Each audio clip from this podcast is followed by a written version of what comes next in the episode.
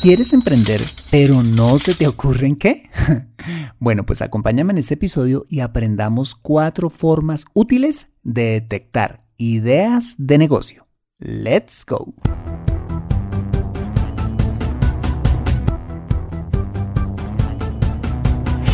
Bienvenido a Consejo Financiero, el podcast de finanzas personales donde aprenderás a manejar inteligentemente tu dinero, salir de deudas tomar buenas decisiones financieras y alcanzar una prosperidad sólida y duradera. Consejo Financiero son finanzas personales prácticas para gente como tú que desean transformar su futuro financiero. Bienvenido a bordo.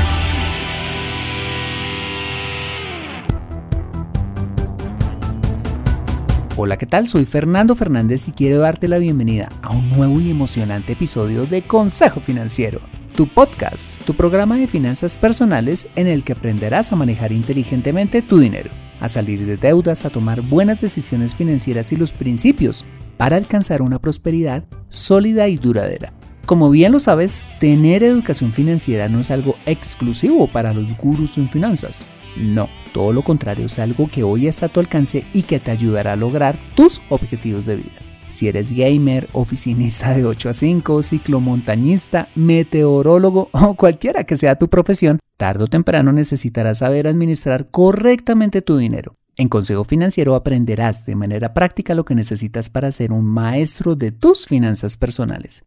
Y como siempre te invito a visitar www.consejofinanciero.com donde podrás encontrar este y muchos más contenidos de finanzas personales que estoy seguro van a ser de utilidad para tu vida financiera. Asimismo, te recuerdo que puedes encontrarme en facebook.com como Consejo Financiero Podcast, en LinkedIn como Fernando Fernández Gutiérrez, en Twitter como arroba consejo acertado y en Instagram como consejo rayita al piso financiero. Como sabes, la semana pasada me quedé sin voz y tristemente no pude grabar, pues cada semana es una cita contigo. Pero hoy me encuentro muy feliz de poder compartir nuevamente juntos. De hecho, quisiera enviarle un saludo a JLS, a Juliet Ramírez, a Carlito M, a Alin Gómez, a Diego Laverde, a María Esther Gutiérrez, a Freddy Tarazona, a Lili, a Nubia Rincón, a Gustavo Ruiz, a Óscar Ojeda, a Fabio Andrés Martínez, a Paulinho, a María Paula Fonseca y a Luis French y a muchos más oyentes frecuentes de este podcast, que como entenderás no me alcanza el tiempo para poder mencionarlos a todos. A todos ellos y a ti, gracias por estar pendiente y por asistir a esta cita semanal. Bueno, y ahora sí, empecemos con el episodio de hoy. Bienvenidos a bordo.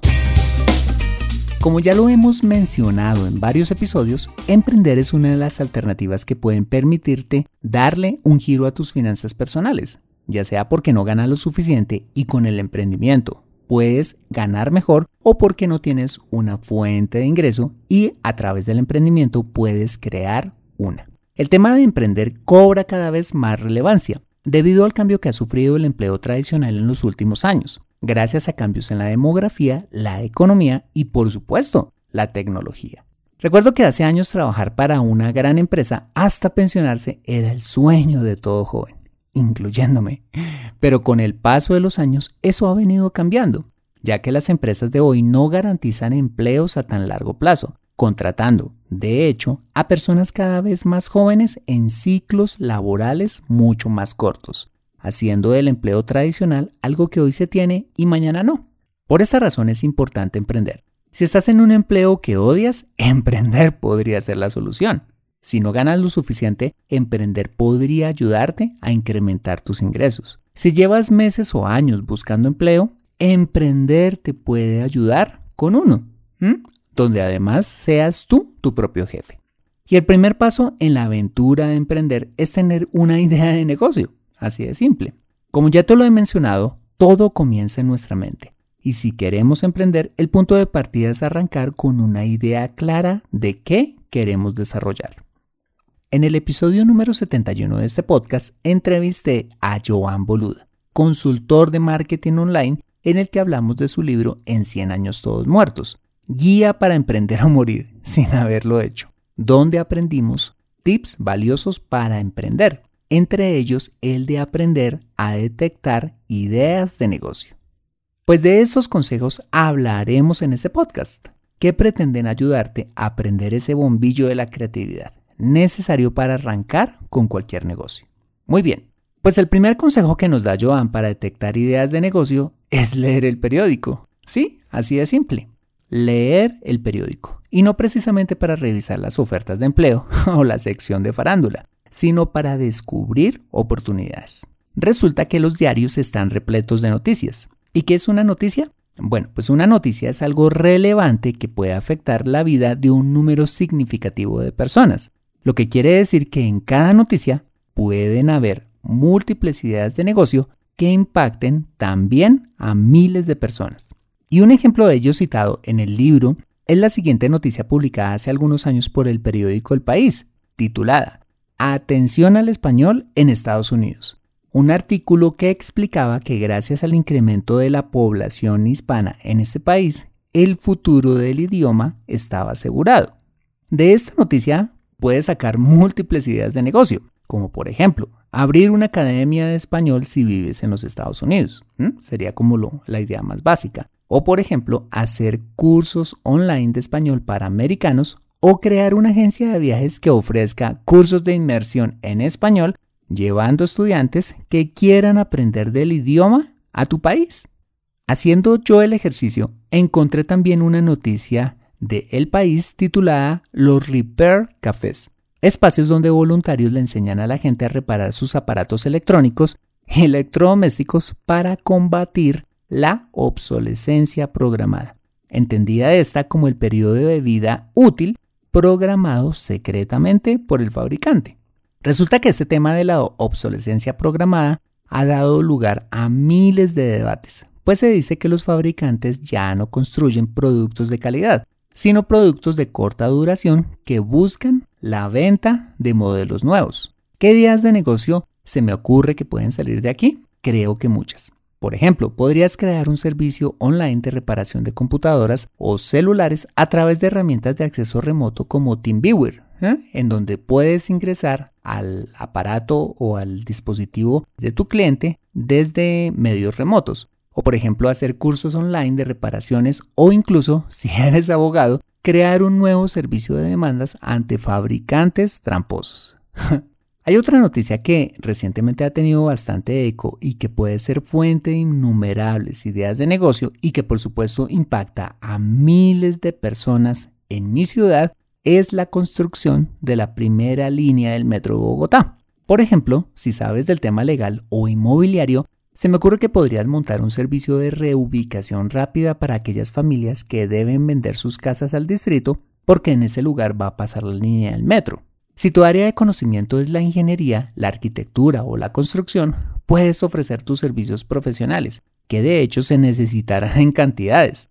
O incluso si cuentas con la fortuna de que una de las estaciones del metro va a pasar muy cerca de tu casa, podrías pensar en montar un buen café, un restaurante o una peluquería o cualquier otro negocio que sea apreciado por los futuros viajeros. O con tanto polvo, ¿qué tal un servicio de limpieza a las fachadas de las casas cercanas donde va a pasar la construcción?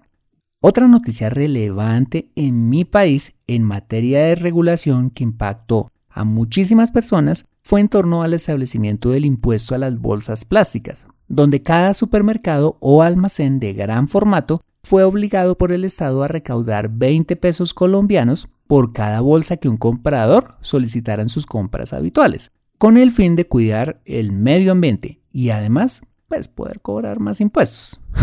si ya has captado la idea, habrás caído en cuenta de la idea de negocio de este ejemplo, y es la fabricación de bolsas para mercar hechas en materiales biodegradables. ¿Ves que en cada noticia pueden haber múltiples ideas de negocio? Empieza a hacer el ejercicio ya y te vas a dar cuenta de la gran cantidad de oportunidades, ideas de negocio que puede darse lugar a raíz de una noticia.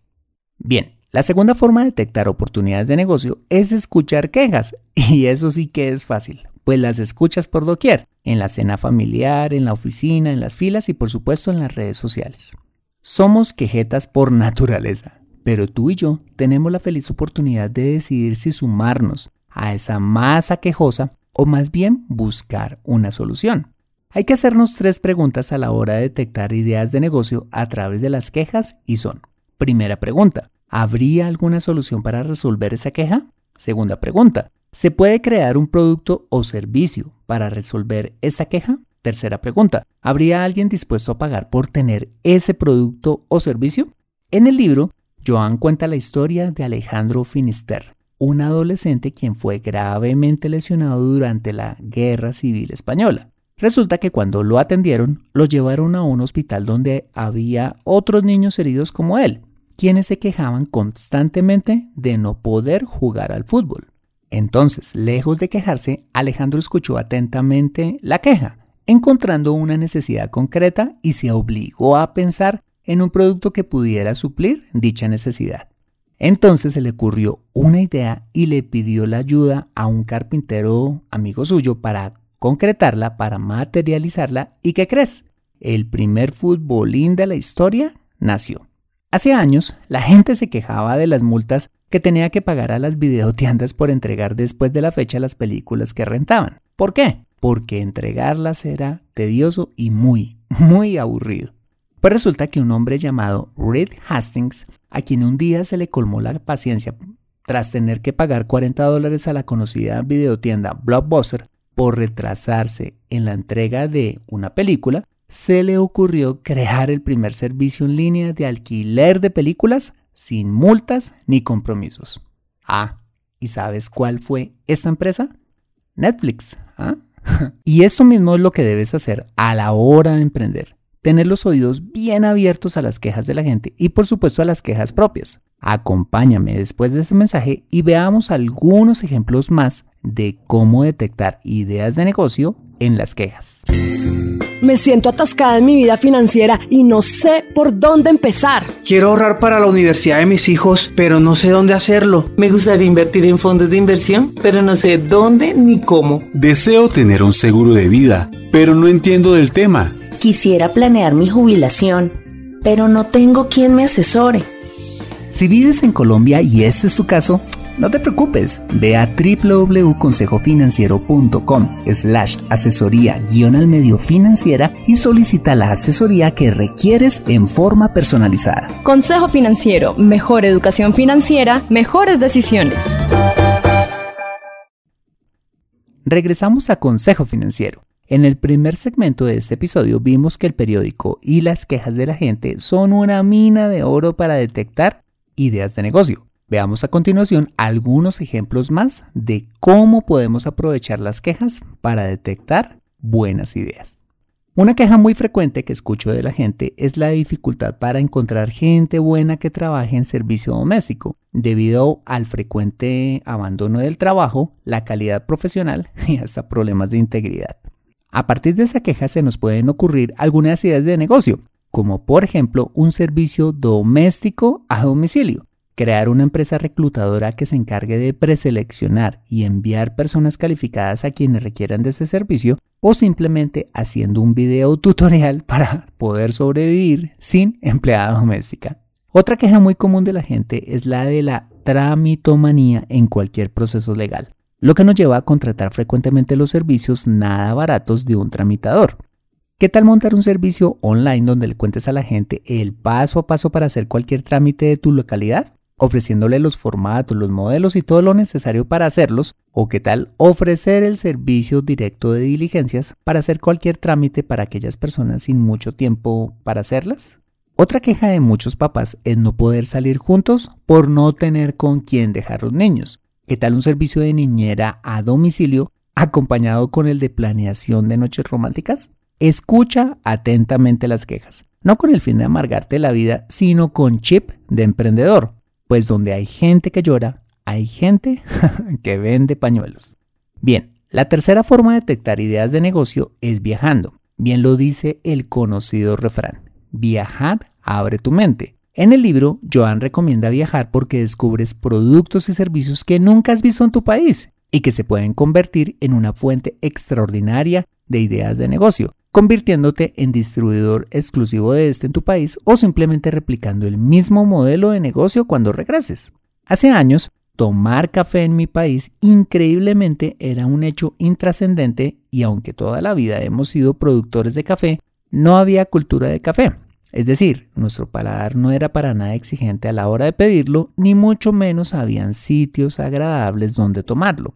Pues seguramente, cuando unos pequeños emprendedores colombianos de los años 70 viajaron de vacaciones a Europa y descubrieron el modelo de los cafés europeos, caracterizados por ser sitios muy agradables para conversar y para la tertulia, decidieron traer la idea a Colombia, fundando quizás la primera y hoy una de las tiendas de café gourmet más grandes de mi país llamada Oma Café, que en alemán significa algo así como el café de la abuelita, modelo que replicarían años más tarde Juan Valdés Café y otras marcas colombianas, hasta la llegada de franquicias multinacionales como la americana Starbucks.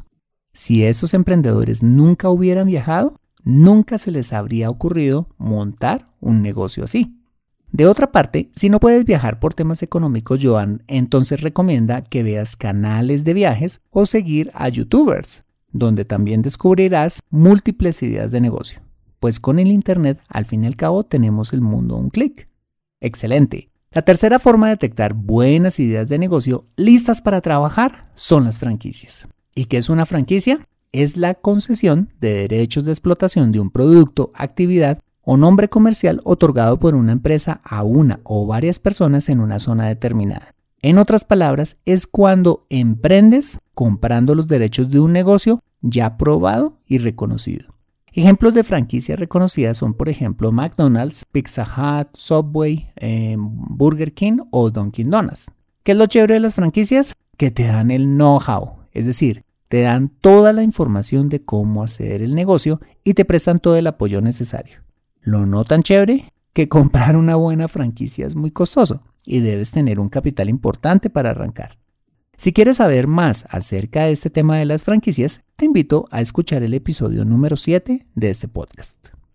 Y finalmente, la cuarta forma de detectar buenas ideas de negocio propuesta por Joan en su libro es consultando al organismo eh, de estadística de tu país, como por ejemplo el Instituto Nacional de Estadística y Geografía de México, el Departamento Nacional de Estadística de Colombia, el Instituto Nacional de Estadística de España o la Oficina del Censo de los Estados Unidos. Cualquiera que sea, en tu país hay una, un organismo de estadística que provee de mucha información valiosa.